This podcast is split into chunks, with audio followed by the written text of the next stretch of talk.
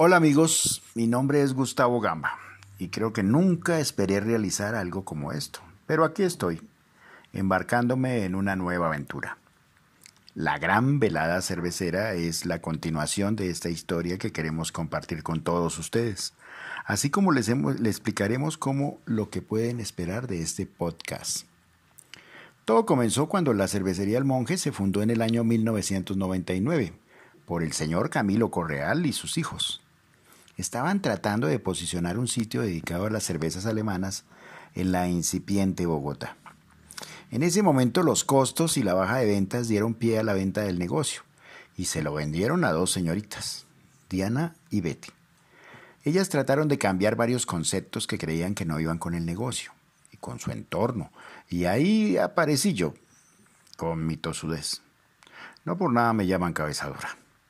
Comencé como administrador y al cabo de un poco de tiempo vieron que el negocio no era viable y me vendieron la mitad. Yo desde joven he trabajado en restaurantes o bares y vi la oportunidad de levantarme y así lo vi como una nueva oportunidad. Así trabajamos cuatro años en una situación difícil por demás. Pero nuestra herramienta era la constancia, el respeto por los horarios, también por los dos empleados que teníamos y en especial por los clientes. No sé cómo, pero puedo dar fe que para llegar a nuestro punto de equilibrio pasaron más de dos años. Ahora que hago una retrospectiva, no sé cómo llegamos allá. En el año 2006 me hice el 80% del negocio, tomando como socia a Ángela González, la cantante. En realidad fue una época inolvidable. Los Jam Session y la vida sibarita hizo de esta época la más bohemia. Y en realidad ya teníamos muchos clientes. En el año 2008, Bavaria es vendida a Sat Miller y se acaban los monopolios de la cerveza en Colombia. Unos aguerridos empresarios comienzan a traer cervezas raras para nosotros. Llegaban a Colombia y es así como la Dubel, la Sorp, la Holba, la Lefe, la Garden, la Paulaner, la Stellar Troat adquirían ya papeles protagónicos en el mercado cervecero colombiano. Adicionalmente, los cerveceros artesanales también comenzaron a tener éxito. La BBC, Colón, Palos de Moguer se van posicionando con sus bares. Nosotros, el monje, éramos referenciados como mercado de cervezas importadas. La verdad solamente había nueve, la Carlsberg, la Erdinger, la Henneken y la Corona. Tan abrumador fue la importación de cerveza en dos años, pasamos de tener 10 tipos de cerveza a tener más de 186 tipos de cerveza de todo el mundo. Esto hizo que los periódicos y la prensa local se fijaran en nosotros. No queríamos que este éxito fuera pasajero y a partir de ahí nos enteramos leyendo que los vasos, los posavasos, hacían parte importante del mundo de la cerveza. Pero mejor aún nos dimos cuenta que cada cerveza tenía una historia que contar. Y que era apasionante porque detrás de cada cerveza hay un empresario, una ciudad, un pueblo, un país. En fin, había una cultura cervecera.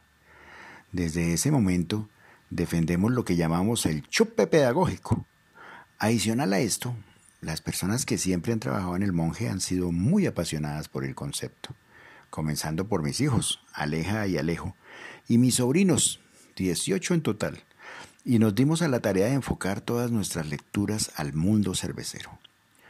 Hoy nos acompañan 12 enciclopedias y una colección envidiable de elementos como jarrones, vasos, cervezas, que no llegan a Colombia todo por nuestros maravillosos clientes que buscan dejar su toque en el mágico mundo del monje. Y agradecen por este espacio cultural y su respectiva mística. Además, la capacitación de cada empleado la hacemos nosotros. Y se preguntarán cómo lo seleccionamos. En realidad solo necesitamos que nos contesten dos preguntas. La primera es, ¿a usted le gusta leer? Y la segunda es, ¿a usted le gusta chupar? O sea, tomar.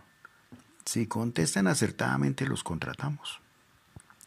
Siempre leíamos todo lo referente a la cerveza, pero llegó la oportunidad de conocer de primera mano fábricas, abadías, ciudades, festivales, monjes, cervecerías artesanales. Y en el 2019 nos fuimos dos meses a hacer este trabajo de campo con mi esposa Betty. Y fue espectacular. Muchos van a Europa a ciudades turísticas, a museos, etc. Pero esta aventura nos llevó por pueblos pequeños, abadías, en las afueras de las ciudades, gente extraordinaria, apasionada también por el mundo de la cerveza. Me quedo corto al describir la aventura en la que conoces todo lo que has leído por más de una década. Pero vamos a ser sinceros, en realidad el trabajo de campo fue que probamos más o menos 110 tipos de cerveza y en realidad esa fue la experiencia, la práctica de toda la teoría que habíamos leído. Hoy día hacíamos catas de cerveza. En realidad llevamos 44 catas que tienen muy buena acogida, encantando a nuestros clientes. Pero llegamos a la pandemia del coronavirus. Ya sabíamos de la peste negra, la gripe española, porque todas tienen que ver con la cerveza y afortunadamente esta pandemia nos cogió con un millennial a bordo, mi hijo Alejandro, el médico. Él en nuestros días de encierro nos explicó que todas las historias que contábamos a nuestros clientes en el monje debíamos hacerlas llegar de algún modo remotamente, sugiriendo poder contar en un podcast. Nunca había escuchado este término y nos dimos a la tarea de recrear la historia, claro, más él que yo. Y entonces aquí estamos virtualizando toda la pasión por el mundo de la cerveza. En este podcast dedicaremos cada capítulo a contar la historia de tres cervezas de un país específico, así como contaremos las historias de El Monje. Siendo sincero, no sé cuántos capítulos haremos, pero con 130 tipos de cerveza se pueden hacer al menos un par, ¿no? Mm. Eso sí, no crean que no practiqué todas las pronunciaciones. Creo que unas se me darán mejor que otras. Hoy nos da orgullo la creación de este producto que con mucho gusto los ofrecemos a ustedes. Ojalá lo disfruten. Gracias y los esperamos en la siguiente velada.